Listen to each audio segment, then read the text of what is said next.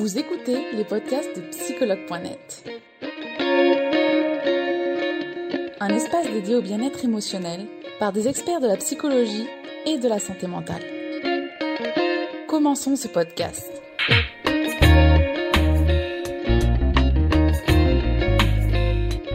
Merci Audrey d'avoir accepté de faire ce live avec bah, quelques jours de retard puisque c'était censé tomber en la semaine de la santé mentale, mais c'est pas grave puisque on prend soin de sa santé mentale tous les jours de notre Exactement. vie. Donc, voilà. Alors, Donc, bonjour Audrey, Euh, on va parler euh, de la problématique devenir sa priorité en tant que maman pour son propre bien-être, une sacrée problématique. Donc euh, Audrey, je vais te laisser euh, te présenter avant toute chose, avant de démarrer ce live. Super. Alors, donc, moi, je, m'appelle donc Audrey. Je suis euh, infirmière diplômée d'État en France. Donc, j'ai passé en fait euh, mon diplôme d'infirmière en France et je suis partie chercher euh, au Canada ma spécialité euh, en périnatalité. Donc, en fait, euh, je suis devenue infirmière clinicienne en périnatalité, donc l'équivalent de cinq années d'études post-bac français euh, qui me permettent du coup d'avoir. Alors, j'ai fait un peu plus que cinq années post-bac parce que j'ai enrichi par plein d'autres formations, mais du coup, qui me permettent aujourd'hui de, du coup, de prendre en charge la santé périnatale dans sa globalité.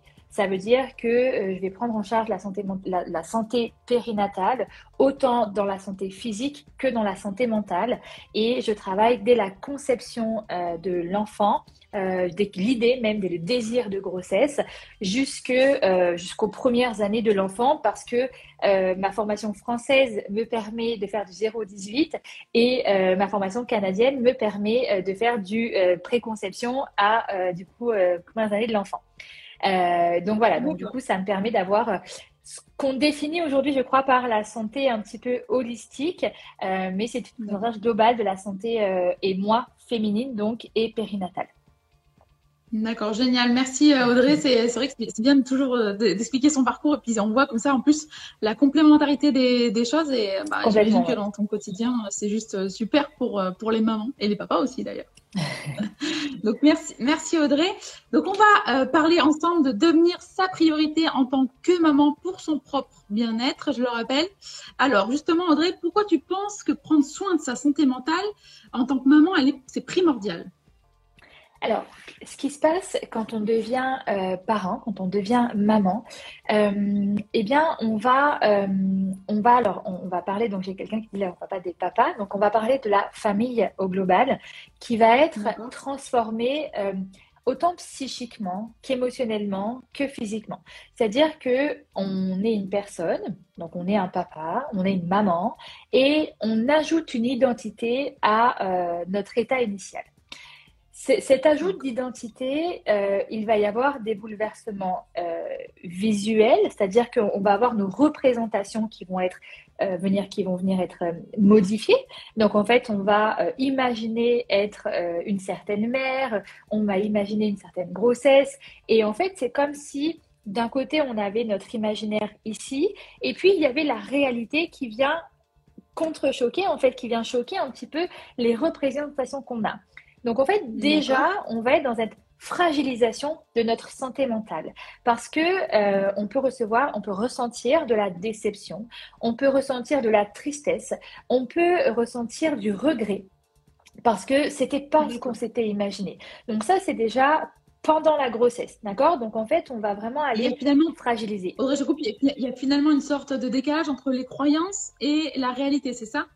Alors, j'ai envie de, j'ai pas envie de parler de croyances, j'ai envie de parler de représentation, parce que les croyances, euh, les croyances peuvent être modifiées, les croyances peuvent naître au fur et à mesure des temps, euh, au fur et à mesure du temps en fait, alors que la représentation c'est plutôt quelque chose qui va être ancré, d'accord? C'est quelque chose qu'on va commencer à travailler dès que nous-mêmes on est en fait, dès que nous-mêmes on va naître. Notre, notre psychique va enregistrer et va ancrer un petit peu dans notre pensée des choses. Donc, euh, imaginons qu'on a eu l'habitude euh, de voir des mamans enceintes pour qui ça se passe très bien. Eh bien, euh, on va ancrer un petit peu cette représentation que la grossesse est quelque chose de merveilleux, de génial, euh, ou alors le contraire.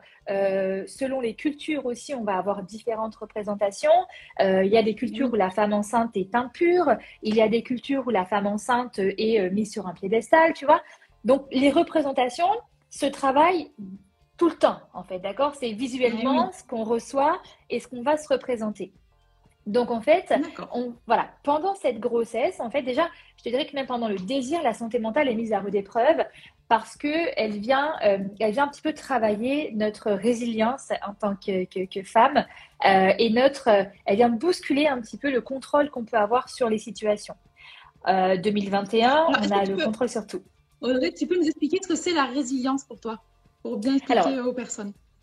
La résilience, c'est un concept qui va euh, englober euh, plusieurs capacités de l'être humain à s'accommoder d'une situation, à euh, passer au travers d'une situation, à surmonter des épreuves et à garder un petit peu cette positivité, cette envie d'avancer. Donc c'est vraiment, ça englobe plusieurs concepts, enfin, c'est un concept qui englobe plusieurs compétences humaines bah, qu'on peut avoir en fait, qu'on peut travailler. La résilience, ça se travaille, ça s'acquiert, c'est inné. Voilà. Donc la résilience, c'est euh, quelque chose qui est mis à rude épreuve dès le moment où on désire un enfant. Parce que, euh, comme je disais, gros traumatisme, oui, mais la, grossesse peut être un traumatisme, d'accord? Donc c'est pour ça que le, degré, c'est ça, le traumatisme, euh, il y a un degré d'évaluation du traumatisme qui est propre à, chaque pratique, à chaque thérapeute et qui va être propre aussi à chaque patient. Euh, donc, du coup, traumatisme pour un ne sera pas traumatisme pour l'autre en fonction des fondations psychiques que chacun aura, euh, aura développées. Donc, en fait, cette grossesse, elle vient, ce désir d'enfant vient déjà questionner et vient fragiliser un peu notre santé parce qu'on n'a pas le contrôle dessus. D'accord? Et, et euh, je disais qu'on était en 2021 et aujourd'hui, on a le contrôle sur tout. D'accord? On a même le contrôle sur des parties de notre corps qui ne nous plaisent pas, on peut les modifier. on est dans une société un peu air de l'image, on a un contrôle sur beaucoup de choses. Sauf que la vie, donc la maternité, ça ne se contrôle pas. Je ne décide pas d'avoir un enfant et je n'appuie pas sur un bouton, je ne passe pas commande sur Amazon et je n'ai pas un enfant demain. Donc déjà, on a ce côté résilience, ce côté un petit peu patience qui vient être questionné en disant, OK, moi je veux un enfant, mais je le veux maintenant. Ben non, tu pourras peut-être pas l'avoir maintenant. Tu vois? Et ça se peut que tu vas mettre les pieds dans un parcours du combattant. Ça se peut que tu eh vives des choses difficiles. Donc déjà, voilà, on va, euh, on va fragiliser un petit peu notre santé mentale. Et donc, on va évaluer, on va évoluer comme ça tout au long de la grossesse. On a l'image de la merveilleuse grossesse. Boum, j'ai des nausées pendant 9 mois. Je peux pas bouger. Je prends 30 kilos. Tu vois, je prends 50 kilos. Euh, j'ai mal au dos. Ah, mais c'est pas comme ça que j'avais imaginé les choses. Donc, déjà, on commence, tu vois, à travailler cette fameuse résilience, travailler un petit peu, bah, euh, OK, qu'est-ce qui se passe? Qu'est-ce que je peux faire pour améliorer les choses? Puis, ben, des fois, il n'y a pas grand-chose. Donc, on est dans, voilà, on est un petit peu dans déjà une fragilisation de la santé mentale féminine. Euh, pourquoi je dis pas masculine? Parce que c'est maman qui vit ces bouleversements hormonaux, d'accord? Et la santé mentale, voilà, la santé mentale, c'est quand même une question d'hormones, d'accord? C'est une question de neurotransmetteurs. Euh, c'est voilà, il y a quand même cette notion euh, scientifique où l'humeur et la gestion de l'humeur et la gestion de notre santé psychique, ça passe par les neurotransmetteurs. Eh Donc, je ne peux pas parler du, du côté masculin de la même manière, en tout cas. Je ne peux pas négliger et minimiser le vécu d'un homme vis-à-vis de la maternité que vit sa femme ou de sa paternité, mais je ne pourrais pas parler sur le même pied d'égalité parce que les bouleversements ne sont pas identiques et ne se situent pas au même endroit. D'accord? D'accord. Parce que tout à l'heure, j'avais un papa qui... aussi, euh, donc, cette maman, elle avance, elle, elle change son identité donc, elle va devenir mère, mais elle devient mère le jour où elle a son bébé dans les bras. D'accord? En tout cas, ça prend vie. Elle enfante un enfant. Moi, j'aime pas le mot accoucher, donc je parle vraiment d'enfantement, c'est-à-dire qu'elle met un enfant au monde. Et là, toute son identité est questionnée. Toute son identité est questionnée. D'accord? Euh, Je vais prendre un exemple très très simple que j'utilise beaucoup en consultation et euh, dans un livre que j'écris. C'est prenez une maison. Une maison, elle se mhm. construit jamais par le toit. On construit pas une maison par le toit. On commence à construire la base de la maison. On construit les murs de la maison avec des piliers qui vont soutenir du coup la maison. Et après, on va poser le toit. Cette maison, si quand j'ai construit cette maison, il y avait des failles, que j'ai mal fait mes murs, que j'ai mal posé mes fondations, que j'ai mal isolé la maison et qu'il y avait des failles, eh bien cette maison, quand il va y avoir pas mal de vent, une grosse tempête, ben, ça se peut que la faille, elle grandisse, elle grandisse, puis qu'à un moment donné, la maison, elle s'effondre. Ben, le psychique, c'est un peu la même chose. C'est-à-dire que les fondations, donc les fondations psychiques d'un être humain, vont avoir une, vont, vont être, vont être euh, testées pendant la maternité. C'est-à-dire que ce bouleversement qu'est la maternité, qui est surtout le post-partum, mais ce, ce, côté devenir mère, va venir secouer les fondations de la personne. Et plus ces fondations auront des failles, et plus il y a de risques que, boum, on s'effondre. Parce que voilà, c'est vraiment cette image que j'aime prendre pour expliquer la santé mentale en maternité. D'accord. Alors justement, Audrey, vu que c'est primordial, quels sont tes conseils et tes astuces pour prendre soin de soi en tant que maman? C'est pas de le faire après. c'est pas de le faire après. C'est-à-dire que je ne sais pas si j'ai des jeunes mamans qui sont présentes ou des, euh, ou des futures mamans ou des personnes qui envisagent un jour de donner la vie. Euh, la maternité est un voyage qu'on entreprend et la maternité va impulser ce voyage euh, chez les femmes, mais le voyage, pour se comprendre, n'est pas interdit chez les hommes, d'accord? C'est-à-dire que c'est pas la femme va avoir un élément déclencheur qui peut initier ce voyage intérieur, euh, et l'homme peut déclencher d'une manière différente ce voyage intérieur. Mais moi, je vais conseiller aux mères, et même si elles ont déjà accouché, de faire ce voyage intérieur. C'est-à-dire que quand on prend un avion, on prépare son voyage, on essaye de voyager léger et on ne sait pas ce qui va nous attendre. On sait que c'est un beau voyage, on a envie qu'il soit beau, mais on ne sait pas ce qui va nous attendre. D'accord? Euh, Donc, au mieux, on est préparé à tout ce qui peut arriver, et eh bien, au mieux, on va vivre ce voyage. D'accord? On peut anticiper. Donc, c'est vraiment commencer ce voyage en disant, OK, j'ai envie de donner la vie, déjà, questionner son désir pourquoi je veux devenir maman Qu'est-ce qui me pousse à devenir mère? Qu'est-ce qui me pousse à vouloir accueillir un enfant dans ma vie? C'est quoi? C'est parce que euh, je suis quelqu'un qui n'a jamais été aimé et puis peut-être que je vais trouver cet amour avec un enfant. Euh, je suis quelqu'un qui veut simplement unir, euh, voilà, par un enfant, l'amour que j'ai pour la personne avec qui je vis. Ben pour moi, c'est ancré parce que je me suis toujours vue mère, parce que j'aime materner. Enfin, tu vois, questionner un peu ce désir-là et essayer de questionner quel enfant, quel adulte enfin, l'enfant qu'on a été, quel adulte il a fait de nous. D'accord? C'est-à-dire commencer ce voyage et dire, OK, ok, je vais voyager euh, au plus loin que, que, que, je peux et me dire, OK, qu'est-ce qui, quand j'étais enfant, a pu causer chez moi euh, des choses qui aujourd'hui peuvent se réveiller? Donc vraiment commencer un peu ce voyage-là et euh, s'autoriser à vivre ce bouleversement. Je crois qu'on ne s'autorise pas à vivre la maternité comme un bouleversement. On ne peut pas le contrôler. OK? C'est-à-dire que vous tombez enceinte, vous avez les deux barres sur votre test de grossesse ou votre prise de sang, et ben vous, hop, on sort le côté je veux tout contrôler. On le sort parce que ça va pas se passer comme vous le voulez et vous ne pourrez pas tout contrôler. Donc déjà, un espèce de lâcher prise et on rentre dans la beauté de ce que la vie apporte et la beauté de ce que la vie apporte, c'est pas que du positif. On peut, dans le négatif, voir du beau aussi. D'accord? C'est-à-dire que se retrouver au plus bas, c'est aussi l'occasion de remonter. C'est aussi l'occasion d'aller prendre de, de, de, de, la force quand on est au plus bas et de remonter. Et la maternité, c'est un peu une. On mue, d'accord? On, est en train de muer, d'accord? On, on, devient encore cette, cette, cette femme, on est toujours cette femme, mais on est répondant des besoins d'un petit être qui n'est pas autonome. Est-ce qu'on est capable? Est-ce qu'on a la place dans la tête de le faire? Est-ce que psychiquement et émotionnellement, j'ai la place de répondre? Est-ce que, j'ai cette place-là? Et si je ne l'ai pas, eh ben, je vais chercher pourquoi je ne l'ai pas et je trouve de la place. Donc, pour trouver de la place, il faut s'autoriser à toucher le fond. Il faut s'autoriser à vivre ce bouleversement. Il faut s'autoriser à... Euh, à, peut-être ne pas aimer ce qu'on est en train de vivre, d'accord? C'est tout à fait possible de ne pas aimer ce qu'on est en train de vivre, de ne pas aimer cette femme qui devient mère en nous, en fait, se dire ah non, mais j'aime pas du tout. Mais par contre, ce qu'on va devoir faire, parce qu'on a quand même une responsabilité qui nous incombe en devenant mère, c'est dire ok, pourquoi j'aime pas? Qu'est-ce qui se passe? Qu'est-ce qui se passe dans ma tête? Qu'est-ce qui se passe en moi pour que je n'aime pas cet état-là? Parce que concrètement parlant, on a le combo des hormones parfaites pour être bien on a le combo, on a un cocktail hormonal euh, merveilleux. on a, euh, euh, pour, pour, pour, peu qu'on allaite, on a ce que vont chercher les personnes en addiction, en situation d'addiction. Donc, on a le combo parfait pour être, pour être au top de, de, sa vie. Donc, si je ne suis pas, est-ce que j'ai pas des défaillances? Euh, dans mes neurotransmetteurs qui peuvent, euh, qui peuvent euh, je veux dire, expliquer des choses Une maman qui, par exemple, a déjà des troubles hormonaux, des troubles endocriniens précédant son postpartum, il est fort probable que ce soit des personnes plus à risque de dépression postpartum, par exemple. Donc, en fait, c'est pour ça que je dis devenir sa priorité c'est que en devenant maman, oui, je vais répondre aux besoins d'un être dépendant, mais je dois prendre soin de moi.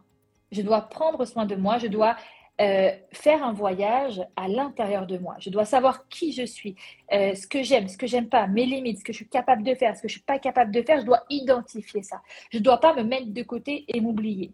Parce que la maternité peut être un levier de puissance pour prendre soin de sa santé mentale. Et il faut pas l'oublier. Il faut s'en servir. Pour ça, c'est le conseil que je donnerais, c'est celui-ci de saisir vraiment, euh, de saisir cette opportunité finalement que euh, ma physiologie humaine me permet de me reconstruire, en fait, de renaître d'une façon différente et de voyager plus légère.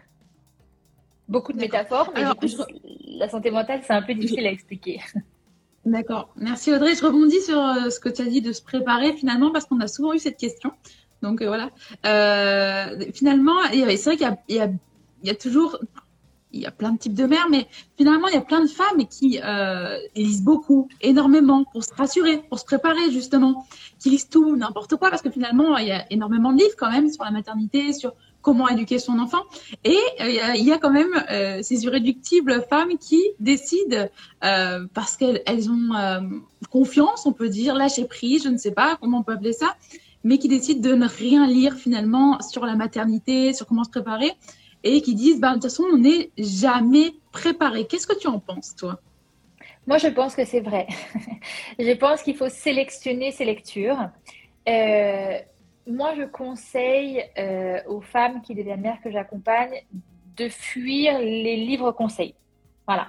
Euh, parce qu'il n'y a aucune vérité en maternité, mais il n'y a aucune vérité en santé, et il n'y a aucune vérité de manière générale, d'accord? C'est-à-dire que on est, nous sommes des êtres humains uniques, avec une histoire unique, et il n'y a pas un seul livre qui va pouvoir répondre à mon histoire, à ton histoire. Il n'y en a pas un. Donc c'est difficile de et j'ai beaucoup de demandes là-dessus, hein. beaucoup. Euh, oh, quel livre tu me conseilles? Je dis je te conseille de te lire toi-même. D'accord? C'est toi que tu dois lire. C'est toi-même que tu dois apprendre à lire en fait et à décoder. C'est toi-même qui qui a le livre inscrit à l'intérieur de toi, ouvre-le.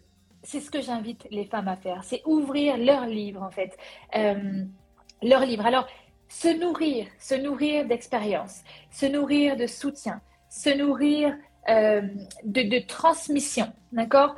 Se nourrir de ça, mais ne pas se l'approprier. C'est-à-dire que le soutien de mère à mère, le soutien familial, euh, le noyau, en fait, moi je dis qu'on prépare son village avant de donner la vie, c'est-à-dire préparer votre village euh, de manière à savoir sur quelle personne vous allez pouvoir vous référer pour, vous allez vous appuyer sur ces personnes pour ne pas sombrer trop bas, d'accord? Mais le livre est à l'intérieur de vous, en fait. Euh, c'est trop facile d'écrire quelque chose qui va dire je te conseille, je sais pas moi, je dis n'importe quoi, de prendre trois verres d'eau par jour, de manger tel aliment, euh, de boire tel bouillon et tu verras le postpartum, ça va être maîtrisé. Non, c'est faux. Parce que peut-être que chez cette femme, ce sera 10 verres d'eau qu'il faudra. Peut-être que chez cette femme, bah, ce sera ne pas manger. Enfin, tu vois, chaque personne a son histoire. Chaque personne a sa lumière. Par contre, de dire à quelqu'un, écoute, tu as les ressources. D'accord? Tu as les ressources en toi. Tu es capable d'aller chercher la force à l'intérieur, de te comprendre et de passer au travers de cette, de cette expérience de vie. Et c'est normal qu'elle soit bouleversante. D'accord? C'est normal. Ne cherche pas à ce qu'elle ne soit pas, parce qu'elle va l'être. Et je suis préparée, je suis professionnelle de santé depuis 20 ans. Je suis préparée, j'ai trois enfants. J'ai vécu trois postpartums différents.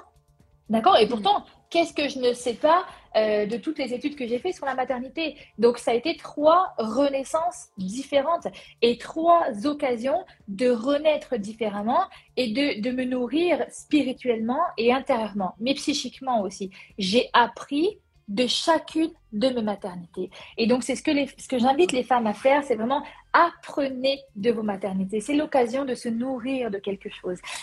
Mais je ne dirais pas d'aller lire tous les livres qu'il peut y avoir parce que c'est mêlant au final. C'est, c'est, tu sais plus, d'accord Tu te perds. Tu sais, c'est comme tu dois, tu dois sortir d'un labyrinthe, puis tu as 20 chemins différents. Lequel tu prends? Lequel tu prends? Mm. Tu vois? Donc, sélectionnez vos lectures. Dès que vous sentez qu'on vous dit ce qu'il faut faire, on met de côté. On enlève. On, fait sortir ça de sa vie.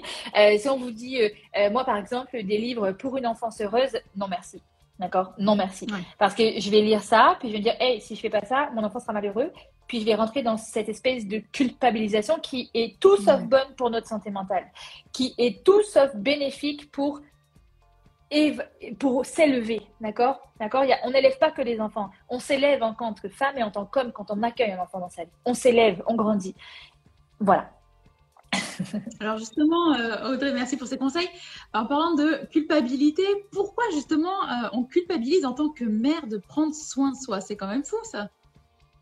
Parce qu'on s'oublie, parce que ça, tu vois, ce sont des ancrages sociétals euh, qui vont faire passer. En fait, tu as toujours cette mère suffisamment bonne, donc concept de Winnicott, euh, qui va euh, une mère, tu vois, en fait, c'est exactement ce qu'on vient de dire. Finalement, tu as des, concepts, des euh, psychanalystes, des livres parfois, alors maintenant les réseaux sociaux, qui vont donner la définition de la maternité parfaite. Puis la maternité parfaite, c'est euh, euh, une maman, enfin des parents euh, qui ont la dernière chambre Montessori avec le lit en bois, avec les petits jouets en bois parce que les textures, qui qui ont qui sont qui ont perdu tout leur petit kilo de grossesse, qui vont super bien. Enfin tu vois, on est dans cette dans cette image de la maternité, en tout cas culturellement en France, on a cette image-là. On a cette image de femme qui reprend le travail, tu sais, qui, voilà, genre perfect life. Et toi, tu es là, tu galères, puis tu te sens coupable de ne pas avoir cette vie, tu comprends? Alors que mm. la galère du postpartum psychique, elle est normale. Donc en fait, si tu commences à t'autoriser à faire ce voyage à l'intérieur et à t'autoriser à laisser ton enfant quelques, quelques heures à quelqu'un pour, voilà, tu dormir, par exemple, parce que dormir, euh, permet la, sécrétion d'hormones et, de, et de les messages neurotransmetteurs, donc répare le psychique, euh, tu t'autorises ça, bah, tu n'es pas une bonne mère parce que tu passes pas tout ton temps avec ton bébé. Puis, euh, si tu vois, donc la bonne mère, c'est la société qui l'a définie. Et aujourd'hui, ce qui va être dangereux pour moi, c'est que c'est les réseaux sociaux qui la définissent. Hmm. Tu vois, euh, ce sont les réseaux sociaux qui la définissent. Alors parce que tu vois maintenant, par exemple, il y a un nouveau courant euh, depuis quelques mois où euh, il y a une voix, enfin une espèce de voix qui s'est levée un peu, qui parle de dépression, qui libère un petit peu la parole sur la dépression postpartum.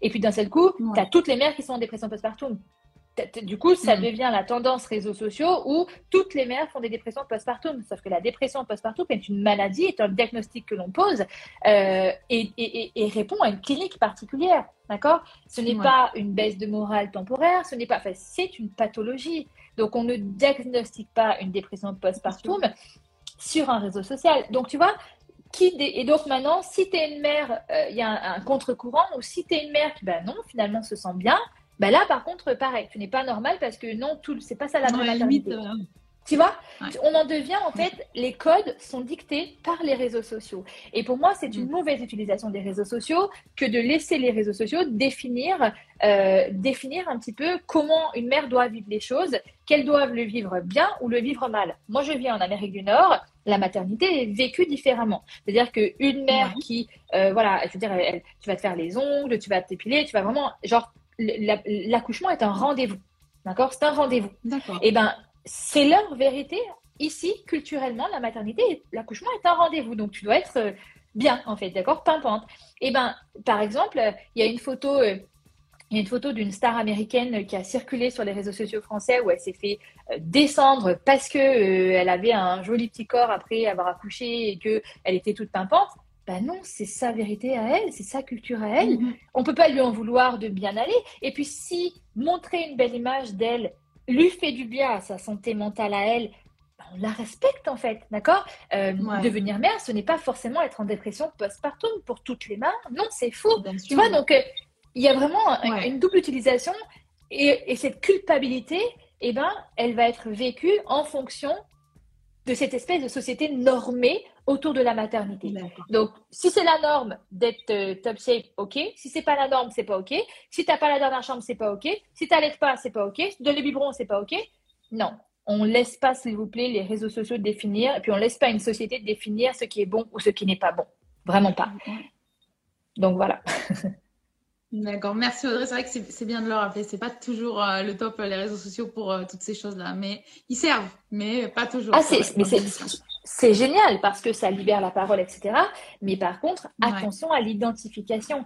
Euh, je veux dire, les réseaux sociaux sont extrêmement positifs et moi, je, je, veux dire, en tant que professionnel, je ne peux que dire merci aux réseaux sociaux parce que ça me permet de diffuser de l'information au-delà euh, d'être en one-one euh, voilà, avec, une, avec une patiente, et eh ben, je peux informer des milliers de personnes euh, à défaut d'une seule. Donc, c'est génial.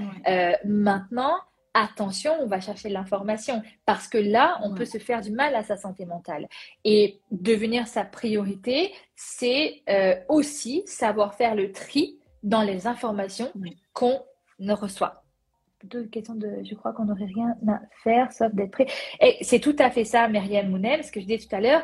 Euh, on jette le mot contrôle quand on devient euh, parent parce qu'il y a des choses physiologiques qu'on ne peut pas stopper.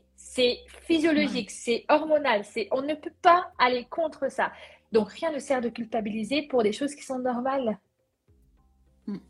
Merci Audrey pour encore ce conseil. Alors justement, que peuvent faire les mères pour être écoutées et accompagnées, Audrey? Ne pas être soumise à la blouse blanche. Alors, je m'explique. Euh, un professionnel de la santé est la personne qui a les compétences de vous prendre en charge, de vous évaluer, de vous euh, recommander, de vous accompagner, de vous guider. Voilà, c'est-à-dire qu'il va prendre en charge globalement euh, votre, votre santé, qu'elle soit mentale ou physique. Maintenant, c'est comme pour n'importe quel être humain, chaque professionnel a une identité professionnelle, a des compétences, a une façon de travailler, et ce n'est pas parce que votre professionnel a une blouse blanche que c'est une offre de service qui vous fait. Mm. Positionnez-vous en tant que client. Vous allez chercher une offre de service de santé avec les compétences de la personne, mais si vous ne vous sentez pas écouté, à l'aise et que cette personne ne vous fait pas du bien, vous avez le choix. Ça, c'est eh une des choses à retenir parce que on subit trop le syndrome de la blouse blanche en tant que patient. Et souvent, on se mm. retrouve à dire, bah moi, euh, j'ai vu un psychologue ou j'ai vu, bah il a rien fait, il était nul. Non, c'est la phrase, on va la changer, c'est je n'ai pas aimé le contact que j'ai eu avec cette personne, je n'ai pas trouvé de réponse en allant le chercher, donc j'ai changé.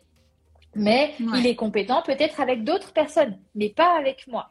Donc, il faut vraiment cette connexion.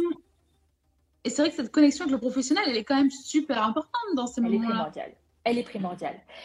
La santé mentale, c'est être en confiance avec son thérapeute. OK? Si il n'y a pas de lien, je veux dire, on est professionnel, notre travail, c'est de créer une alliance thérapeutique. Notre travail, c'est de savoir mener un entretien thérapeutique selon, c'est-à-dire que on a la personne en face de nous, c'est pas d'imposer notre savoir, d'accord? C'est d'avoir une situation qu'on dépose dans nos mains et de savoir en faire quelque chose. Moi, je dis toujours, les patients viennent déposer quelque chose dans mes mains et à moi d'ouvrir mes tiroirs pour savoir qu'est-ce que je vais, comment je vais traiter finalement la chose avec tout le, savoir que j'ai. Mais ce n'est pas lui imposer mon savoir, d'accord? Parce que je vais traiter les patients aucun patient va être traité de la même manière. Et c'est ce que j'ai aimé personnellement dans mes expériences en France en psychiatrie et en pédopsychiatrie. J'ai aimé cette approche de la santé mentale euh, auprès des psychiatres parce que ils vont chercher. D'accord? Ils vont chercher. C'est-à-dire qu'on va prendre toute l'histoire, les dossiers euh, patients, ils font ça. Euh, tu en as pour des nuits entières à lire les dossiers patients. Et en fait, c'est grâce à la psychiatrie que j'ai aussi en périnatalité fait un transfert de compétences pour appliquer ce que j'ai appris dans les entretiens mmh. thérapeutiques psy-infirmiers que j'ai ramené en mmh. périnatalité. Parce que votre thérapeute, la base, c'est la confiance. Donc, Qu'est-ce que vous pouvez faire pour vous sentir écouté? C'est trouver le bon thérapeute. Et parfois, ça prend trois, quatre, cinq personnes euh, avant de dire, OK, c'est bon, tu vois. Et là, cette personne peut changer votre vie. D'accord? Cette personne peut changer votre vie pour de vrai. Euh, trouver la personne qui va faire un transfert de connaissances et qui va s'en servir pour vous élever dans votre santé mentale et vous réparer à l'intérieur, eh bien, c'est la personne qui peut vraiment changer votre vie et vous mettre sur la voie, d'accord? Sur la voie de la guérison. Euh, et puis, en santé mentale, on ne doit pas être pressé. D'accord? C'est des thérapies comportementales. Voilà. Ce sont souvent des thérapies comportementales qui vont prendre du temps. Euh, et parfois, accepter la médication. On dit la médication en France, on dit oui. la médication. accepter la, la, voilà, accepter la médication parce que parfois c'est réellement pathologique. Et euh, qu'est-ce qui se passe? Ah, on a été coupé avec Audrey. Je pense qu'il y a eu un, un petit quick dans, le, dans la vidéo, mais on va la retrouver tout de suite. Elle a dû avoir une, une coupure ou je ne sais pas trop. On va voir. oui, c'est ça. Il y a quick. Petite coupure, c'est pas très grave. Euh, Donc, tu voilà. une éducation qu'il faut savoir accepter la médication. Exactement. C'est-à-dire que parfois, c'est réellement pathologique. C'est-à-dire que on a une quantité d'hormones, une famille d'hormones qui va réguler nos humeurs et qui va nous permettre euh, de passer au travers de certaines situations. Souvent, on est sur euh, des défaillances de, sérotonine, de sécrétion de certaines hormones, en tout cas, qui vont réguler notre humeur. Euh, il y a quand on a dans, enfin, moi, je dis, on a, on a une réserve, d'accord? On a une réserve d'hormones qui vont euh, du bien-être et de l'humeur. Et puis, des fois, cette réserve, elle est atteinte, d'accord? Il y en a plus. Il y en a plus parce que peut-être qu'on a vécu beaucoup de choses, puis peut-être que, on n'arrive plus à les sécréter correctement. Donc, dans ces cas-là, la mmh. médication peut être vraiment un aidant pour aller euh, bah, aider finalement à sécréter ces hormones-là. Donc, souvent, euh, on fait le lien entre médication, psychiatre, psycho égale folie. Euh, non, ça, encore une fois, c'est des fausses représentations. La santé mentale, la santé psychique, la santé physique, c'est la même chose. ok? Sauf que si tu as une jambe cassée, bah, tu vas mettre un plâtre et tu vas attendre que ça se répare. Sauf que bah, peut-être que ta santé mentale, on va aller un petit peu plus loin qu'un plâtre. D'accord mm. Mais c'est un peu le même principe. D'accord? On va essayer d'aller réparer euh, tout ce que tu ressens aujourd'hui, on va essayer de le modifier. Et parfois, on a besoin d'une aide, parfois, on a besoin d'un déclencheur, on a besoin d'un traitement, et on a besoin d'en essayer parfois plusieurs avant de savoir quelle hormone, quelle, euh, quelle chose je dois aller euh, déclencher pour améliorer la santé mentale de cette personne. Tout seul, c'est très difficile. D'accord? Tout seul, c'est très difficile. Euh, il y a des signaux qui doivent vous alerter. D'accord? Quand ça commence à impacter votre entourage et que vous-même, vous vous regardez dans le miroir et que vous ne vous reconnaissez pas, c'est l'élément déclencheur de dire, OK, là, je ne peux plus y arriver toute seule. Je ne peux plus y arriver toute seule. Euh, et des fois, on n'y arrive pas. On n'arrive pas à avoir cette lucidité et ce regard sur soi. Donc, acceptez aussi que parfois, ça vienne d'autres personnes, que ce soit votre conjoint, du coup, en santé mentale féminine et maternelle, que ce soit votre partenaire de vie qui tire la sonnette d'alarme. Euh, et ne pas forcément rejeter et minimiser ce que lui ressent. Euh, ça va vraiment être tolérante avec soi-même. Être tolérante avec soi-même. On parle beaucoup de tolérance, euh, de respect avec les autres, mais la tolérance envers soi-même, c'est aussi très très important. D'accord? Il faut être dans l'acceptation. Je peux aller pas bien, j'ai peut-être besoin d'aide, et puis je dois me défaire de tous ces ancrages qui lient la santé mentale à la folie. et puis, je veux dire, c'est quoi être normal? D'accord. Merci. Merci Audrey pour tous tes conseils et toutes ces explications. Je pense que déjà tu as apporté beaucoup euh, aux personnes. On va regarder euh, les questions qui ont été posées euh, tout au long de la journée. On va en faire 4-5 je pense. Oui. alors, on va commencer. alors Audrey, je me sens coupable de ne pas allaiter. Comment m'en sortir? Ouais, Fameuse culpabilité. Ouais. Alors, coupable de ne pas allaiter, il faut se dire, OK, on va ramener les choses à la simplicité. Un bébé a besoin de manger. Un bébé a besoin, d'avoir des apports nutritionnels. Euh, en n'allaitant pas, en donnant un lait infantile, tu réponds à ton besoin, tu réponds au besoin de ton bébé de manger. Donc, tu fais ton rôle de maman. Tu réponds aux besoins de ton enfant qui n'est pas autonome pour l'alimentation.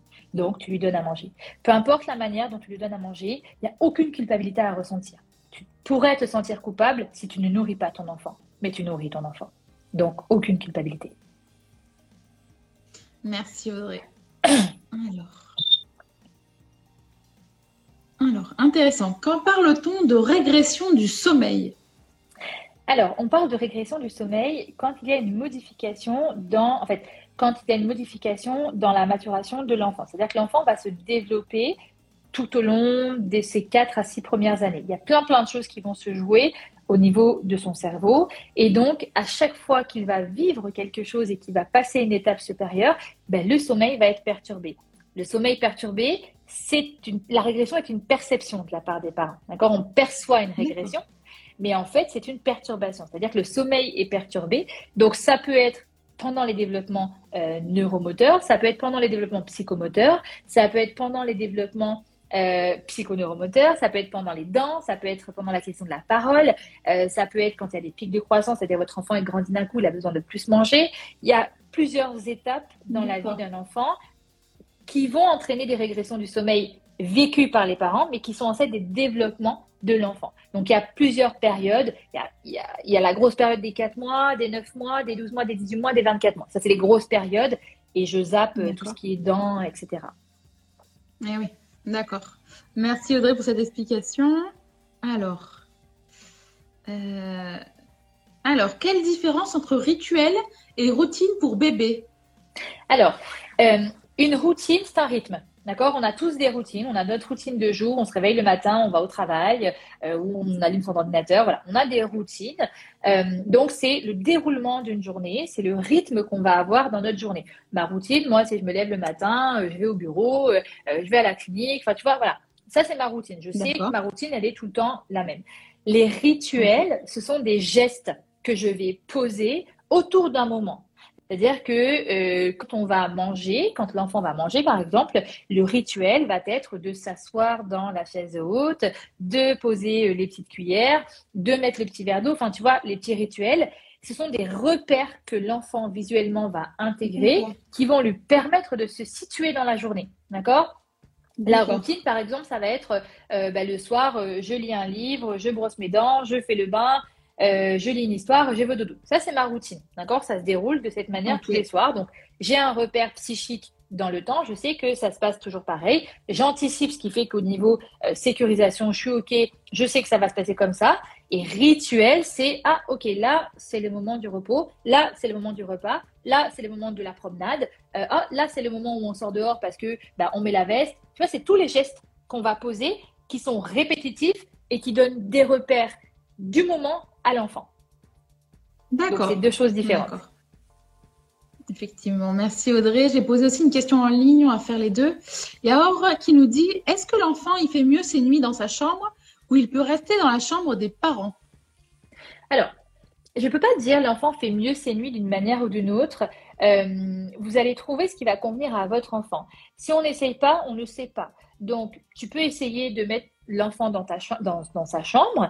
S'il dort parfaitement, bah, tant mieux. Tu peux essayer de le mettre dans ta chambre. En fait, l'idée, c'est de trouver des conditions qui vont favoriser son sommeil et qui vont permettre euh, la réunion de plusieurs facteurs. D'accord? C'est-à-dire qu'il faut qu'il soit dans une ambiance sereine, qu'il soit sécurisé, euh, qu'il soit prêt à dormir. Tu vois, il y a vraiment plusieurs facteurs qui vont euh, entraîner la sécrétion des hormones qui induisent le dodo. Donc, il suffit que j'ai un facteur qui soit la sécurisation, par exemple, sécurisation émotionnelle. Si l'enfant il n'est pas encore assez sécure et pas encore assez stable émotionnellement pour être tout seul dans une chambre, ben, peut-être que ça va pas l'aider. Mais si ton enfant, tu le gênes dans la nuit parce que toi, tu fais beaucoup de bruit et qu'il est prêt à être tout seul, ben, peut-être que ça va l'aider. Mais ça, c'est bébé dépendant. Il faut essayer. Tu vois si ça fonctionne. Puis ça fonctionne pas, bah, tu essayes plusieurs choses jusqu'à ce que tu en trouves une qui fonctionne. D'accord, merci Audrey. D'ailleurs, il y a Jimmy qui euh, rebondit qui dit Mon fils, il refuse de dormir dans son lit. Comment faire? La question, elle est, elle est trop générale. la question est trop générale parce que euh, refuser de dormir dans son lit, euh, est-ce qu'il refuse d'être posé à l'intérieur? Est-ce qu'il dort mieux quand il est avec toi? Est-ce que c'est trop une question trop, trop générale en fait pour que je puisse dire il refuse de dormir dans son lit? Quoi faire? Je te dirais quoi faire, c'est évaluer la raison pour laquelle il ne veut pas dormir dans son lit. On va dire que théoriquement, et dans la plupart du, beaucoup, beaucoup de situations qu'on rencontre, on a à peu près 300-400 patients par mois depuis des années euh, au sein du centre. Souvent, ça va être une question de digestion, de reflux, parce que être posé dans un lit allongé, ça favorise le reflux. Donc, l'enfant a associé le lit à la douleur, donc refuse d'être posé. Mais ça peut aussi être que l'enfant n'est pas prêt à dormir, que c'est pas le bon moment pour lui de dormir. Tu vois, je pourrais trop donner de réponse à cette question, elle est trop générale. D'accord. Il y a déjà des personnes qui, qui te disent merci euh, pour euh, les autres réponses que tu as pu donner. Alors, il y avait quoi d'autre comme question? Alors. Alors, intéressant, même si on en a déjà parlé, on nous dit quand est-ce qu'il faut construire ce mental qui nous aidera à tenir dans la maternité? Le plus tôt possible. Le plus tôt possible. Je vous dirais que je ne sais pas quel âge a la personne, mais passer 23-25 ans, ce serait un peu le moment idéal euh, si on n'a pas déjà des enfants. Si on a des enfants, dès qu'on a le désir de maternité, déjà commencer à se questionner un petit peu sur, ok, ben, comme je disais tout à l'heure, se questionner sur pourquoi je veux un enfant, c'est qu'est-ce qui fait que je veux un enfant, ça a été quoi moi ma vie d'enfant, c'est quoi mes relations avec mes parents, c'est quoi que je vais aimer dans cette maternité, c'est quoi mes représentations. Vraiment commencer à se questionner le plus tôt possible. Et si on n'a pas d'enfant, bah, sortie de, à l'âge adulte, qui, euh, qui en santé mentale est souvent entre 23 et 25 ans. D'accord. D'accord. Merci Audrey, intéressant. Alors, il y a Laetitia qui nous dit la dépression du premier trimestre de grossesse, est-ce que ça existe? J'ai fait deux fausses couches et je suis tellement stressée que j'ai l'impression de sombrer. Oui, la dépression prénatale, ça existe ça existe et justement c'est très peu connu. Et encore une fois, là on va avoir au-delà des facteurs hormonaux, on va avoir des facteurs contextuels et on va avoir euh, des facteurs de temps d'histoire. C'est-à-dire que euh, faire deux fausses couches et euh, avoir une grossesse, c'est beaucoup d'anxiété. C'est beaucoup, beaucoup d'anxiété. Il y a très, très peu de médication, très, très peu d'aide, en tout cas, au niveau médication, qu'elles soient naturelles ou qu'elles soient pas naturelles, parce que j'ai vu, du coup, passer des messages sur on peut essayer le naturel on peut tout à fait essayer naturel, mais moi, ce n'est pas mes compétences de vous en parler. Euh, dans ces cas-là, on se tourne vers un naturopathe spécialisé en santé mentale et malheureusement, ce n'est pas mon métier. Donc, je ne vais pas vous parler du, naturel, mais effectivement, c'est une des solutions qu'on peut avoir. Il euh, faut jamais oublier que tout ce qui est euh, herboristerie, naturopathie, c'est l'ancêtre de la médication allopathique. Donc, voilà, je veux dire, on peut se tourner vers ce qu'on veut du moment où on a le, but escompté. C'est surtout ça. Donc, au premier trimestre, sincèrement, on va travailler beaucoup sur des thérapies comportementales. Et dans ces cas-là, on peut s'arrêter euh, à un psychologue spécialisé en périnatalité qui va vraiment travailler sur ces angoisses-là. Euh, sur cette anxiété et sur euh, la projection. Beaucoup de la projection, on est vraiment voilà, sur des thérapies comportementales prénatales. Et, et là, du coup, il faut se tourner vers quelqu'un qui est formé en tout cas, ne pas rester seul. Vraiment ne pas rester seul, ne pas laisser monter ces angoisses-là, euh, surtout si tu n'arrives pas à les gérer toute seule. D'accord. Merci Audrey. On va faire une dernière question. Euh, Ellie qui nous dit comment prévenir la mort subite du nourrisson? Alors, les recommandations sont, euh, sont celles de l'Organisation mondiale de la santé et l'autorité de santé en France. Euh, ça va être euh, de coucher bébé sur le dos, euh, de ne pas mettre de, euh, de, doudou autour de lui, enfin d'avoir rien autour de l'enfant et le coucher sur le dos. Ça va essentiellement être ça. Et on va conseiller aussi le partage de chambre. partage de chambre à différencier du dos, parce que le partage de chambre, c'est mettre le lit du bébé dans la chambre des parents. Ça fait partie des recommandations qui sont faites pour prévenir la mort subite du nourrisson. Il ne faut jamais oublier que ce sont des recommandations et que euh, les recommandations sont toujours aussi adaptables au cas par cas. Et euh, voilà, être alerte. Je pense que c'est ça. Après, mort mort inattendue du nourrisson qu'on appelle maintenant, c'est euh, voilà, on, a des gestes de prévention, mais malheureusement, comme pour n'importe quoi sur la santé, on n'a pas le contrôle sur tout. D'accord. Merci Audrey.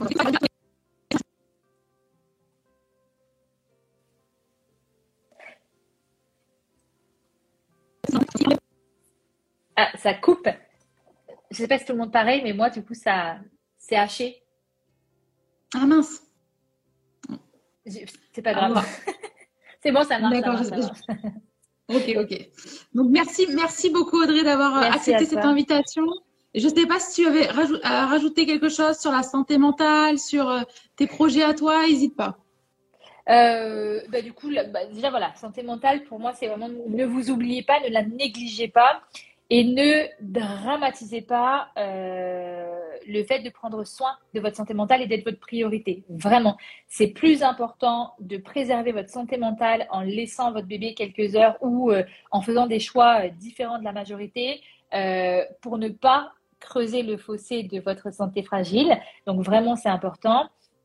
Et après, en termes de projet, justement, je, je voulais, et, J'en avais marre des livres conseils. J'en avais beaucoup, beaucoup marre des livres conseils.